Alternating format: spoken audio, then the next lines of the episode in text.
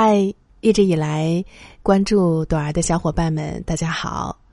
因为工作的关系，音频节目呢更新的比较慢，所以在这里呢也希望得到各位的理解。今天啊，在微信公众号中看到这样一篇文章，题目叫做《娶了她，我可以少奋斗二十年》，男人在婚姻中可能比女人更势利。作者是温言。想要阅读文字的朋友呢，可以关注他的微信公众号“温言”的拼音全拼加上英文的 “hello”，在微信公众号中搜索这篇文章就可以了。接下来就一起来聆听我的分享吧。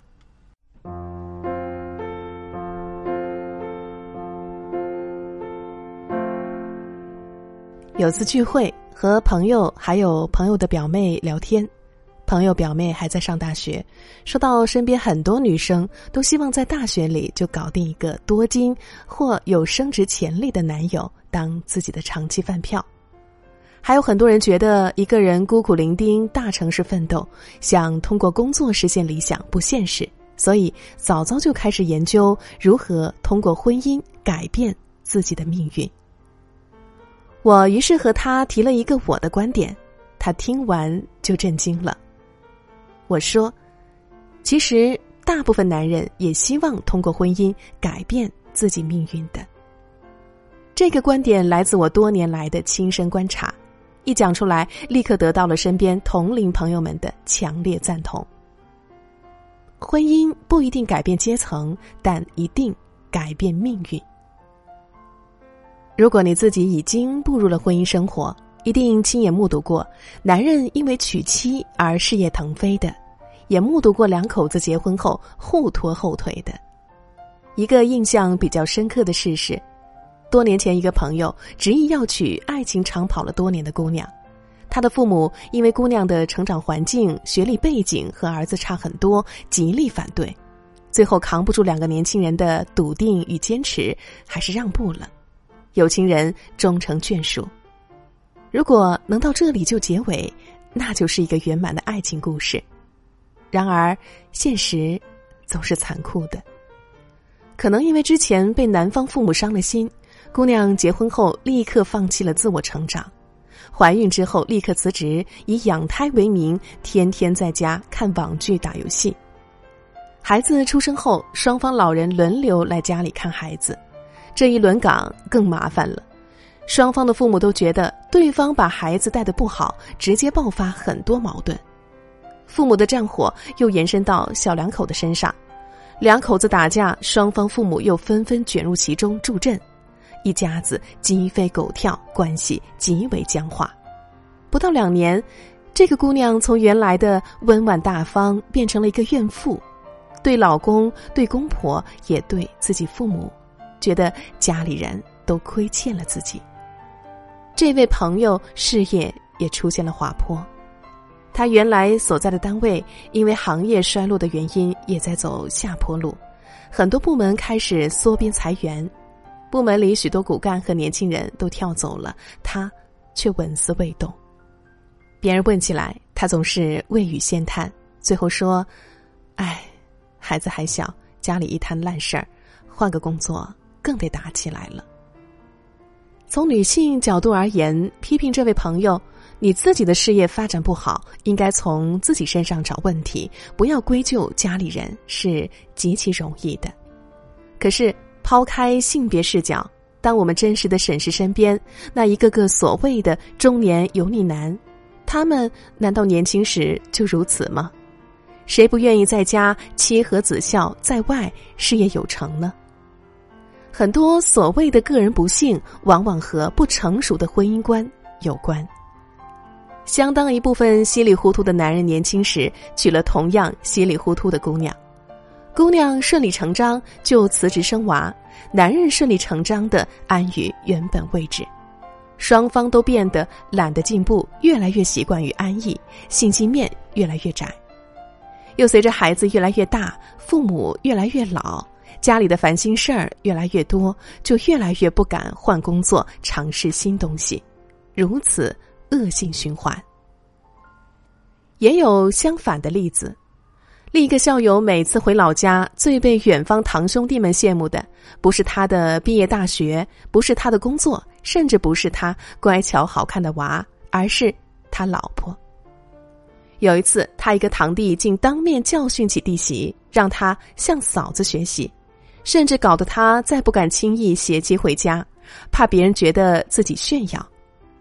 但其实，他的亲戚们羡慕的没错。这是他老婆在他考研、换工作等一系列决策上的分析及大力支持，才成就了今天他的风光无限。婚姻对男人同样是第二次投胎。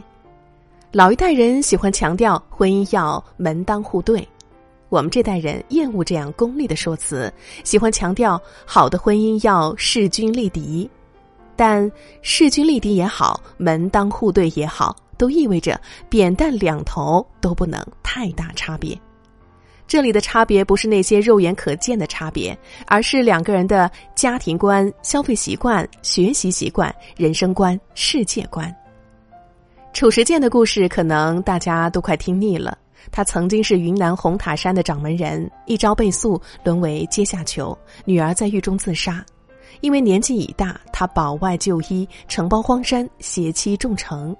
从一二年开始，楚城通过电商进入各大城市，在全国掀起了一城难求的热忱。而他以八十四岁的高龄和妻子创办了楚城庄园，并荣获企业社会责任奖。不过，每当我看到这个已经被媒体咀嚼了千万次的故事，都不禁想：褚时健厉害，他老婆才更是狠角儿呀。楚夫人出身优裕，享受过红塔山第一夫人的宝座。褚时健入狱的罪名和他有关，他又经历了老年丧女之痛，在人生大起大落中，他死死扛住。褚时健出狱后要种水果，他也跟着去荒山野岭种橙。条件最艰苦的时候，他就睡在山间地头的棚子里砍果树。褚时健有什么样的胸襟、气魄和心智，他相濡以沫的夫人都和他势均力敌。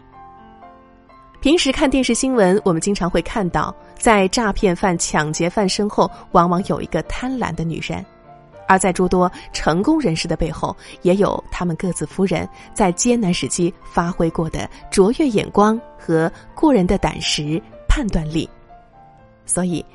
当一个女人把自己当成天然的弱者，想通过依附于强者而获得庇护时，大部分强者其实想的是找一个有默契、同样强的伴侣，一起开疆辟壤，而不是我傻挣，你傻花。一个家庭的幸福根本掌握在妻子的手中，这句话不是我说的，是我家的一位老保姆教育我老公的。我家保姆是位很传统的农村劳动女性，年轻时丈夫在外面工厂打工，她有一膀子好力气，就一边自己干农活，一边自己把两个儿子带大教育好。虽然只有小学文化程度，但她经常会给我们讲一些她自己琢磨的人生哲理。比如，她告诉我们，一个家庭的幸福根本永远掌握在媳妇儿的手中。而他自己就是他们村里有名的最疼儿媳妇的人，为什么呢？他说：“儿子是亲生的，对他们好点差点，他们不会在意，甚至根本感觉不到；但儿媳妇儿就不一样了，他们会比儿子更在意这些。所以，当自己的儿子儿媳妇儿吵架的时候，他都向着儿媳妇儿，不向着自己儿子。”儿媳妇儿对家有了归属感，自然也对他好，对儿子更宽容关爱，呈现给孙子孙女儿们的就是一派家庭和和美美的气氛。在传统的婚姻结构里，绝大部分家庭都依然是男人负责挣钱，女性负责料理家庭事宜的分工。也正是因为女主人往往是家庭的操盘手。所以，当一个男人娶了女人之后，几乎就决定了自己后半辈子怎么活。因为他的妻子一定会不知不觉改变家庭氛围，影响老公的事业，决定孩子的成长，甚至能改变一家三代的亲子关系。成熟而和睦的婚姻，从更长远的目标上，有助于男人的发展。成长和事业。婚姻投机者男性中也不少见，社会喜欢给年轻漂亮的女性贴标签，比如说某某是物质女郎、钓金龟婿的。其实，据我观察，以婚姻作为筹码或杠杆的男性比例一点都不少。我刚上大学时，有一次中学同学聚会，大部分同学都在北京上大学，只有一个女生当时考到了南方一座大城市。席间，她突然神秘兮兮的问大家：“大学里有多少男生追你们？”当时在座的同学们大都摇头。觉得毕竟才大一呀，好不容易考上了，还没学出名堂呢，哪能就谈恋爱了呢？结果那个女生叹了口气说：“有十几个人追我呢。”我们都惊呆了。结果她轻蔑的摇头笑了。我一入学就有同系师姐提醒过我了，你们能想象吗？居然那么多男生追我，先打听我的户口。这件事给我留下了很深的印象。震撼之处在于，他让我第一次认识到，同样不过二十岁的年龄，有人在发愁怎么减肥、怎么买衣服、怎么学习考试，却已经有人动脑筋谋划着如何通过找一个好老婆来改变自我身份了。缘分的本质是需求与选择。古人说：“娶妻求淑女，勿计后怜。”意思是。娶妻还是要看妻子的人品，不要计较她嫁妆财富的多少。从另一个角度来看，之所以会有这句古语，不就是因为那时候相当一部分男人娶妻只看妻子的门第和嫁妆吗？可见，渴望通过婚姻获得阶层跃升、财富增长的，不单单是女性，也有男性。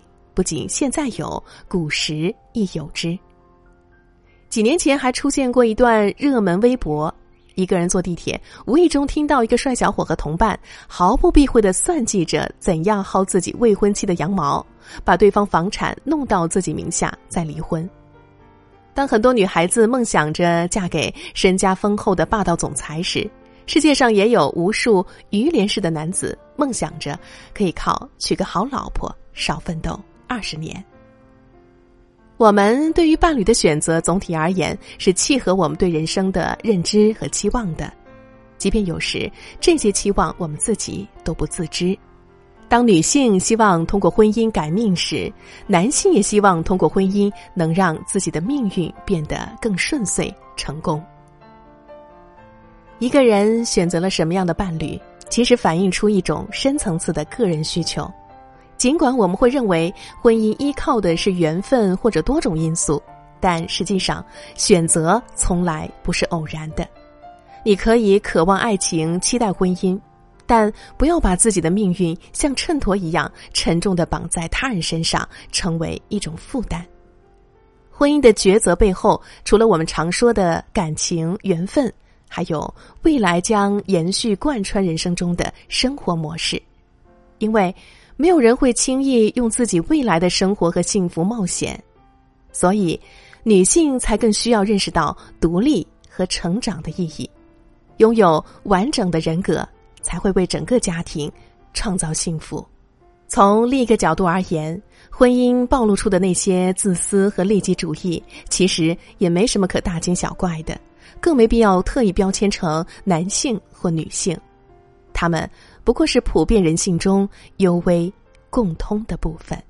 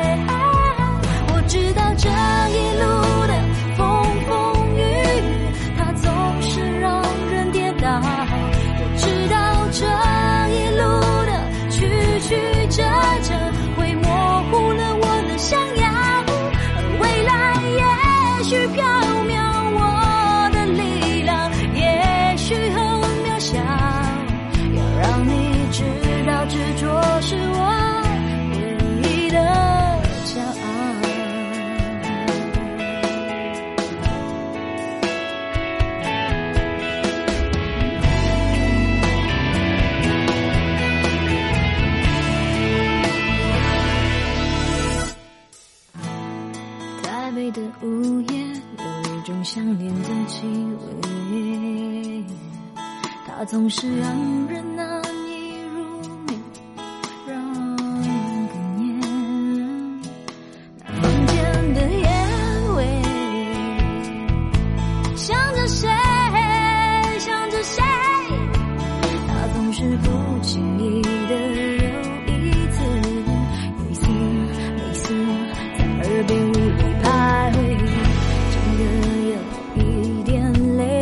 真的